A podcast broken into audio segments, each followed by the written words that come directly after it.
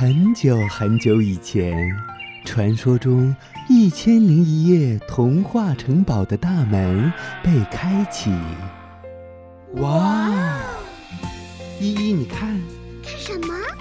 一颗颗多彩故事的种子在发芽。玲玲，你听，听着呢。一个个小精灵们，是不是想要告诉我们些什么呢？小伙伴们，让我们一起去领略其中的奥妙与神秘吧！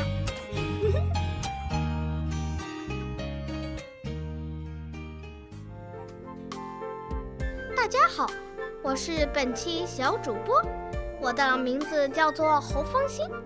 今天呢，我给你们讲的故事是《小羊过河》。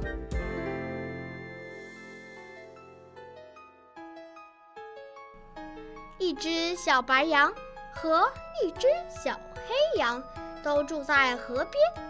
小白羊住在小河东边，小黑羊住在小河西边。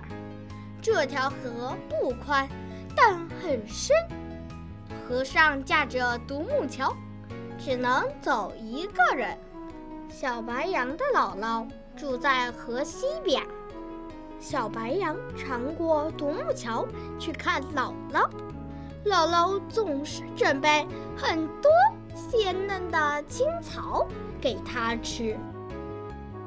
而小黑羊的爷爷家住在河东边，小黑羊也常走过独木桥去看爷爷，爷爷也会准备很多鲜嫩的青草，在家等着小黑羊来吃。有一天，天气很好，小白羊想过桥去看姥姥，于是就走上独木桥，向小河西边走去。这时候，小黑羊也想过桥去看爷爷。走着走着，他们就在桥中间相遇了。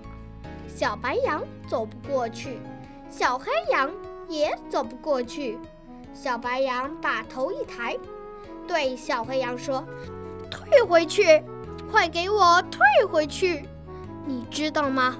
我要过桥看我姥姥呢。”小黑羊一听，也把头抬上来说：“你退回去，你看姥姥有什么要紧的？我还要过桥看我爷爷呢！”小白羊生气地瞪着眼说。你凭什么要我退回去？是我先上桥的，你应该退回去。小黑羊也瞪着蹄子说：“是我先上桥的，你才应该退回去呢。”说着说着，他们就吵了起来，越吵越凶，谁都不肯让步。小白羊见小黑羊不肯让步。心里急着去姥姥家，便大发脾气，要给小黑羊尝尝教训。他低下头，把两只脚对着小黑羊冲过去。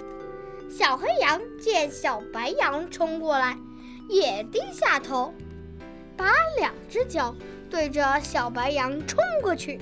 他们头对头，脚对脚打了起来。独木桥本来就很窄，站都站不稳，哪是他们打架的地方呀？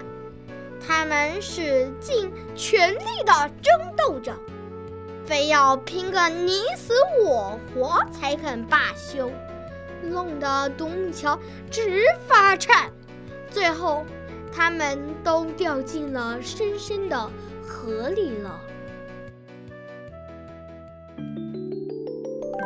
好故事当然要一起分享，好声音当然要一起聆听。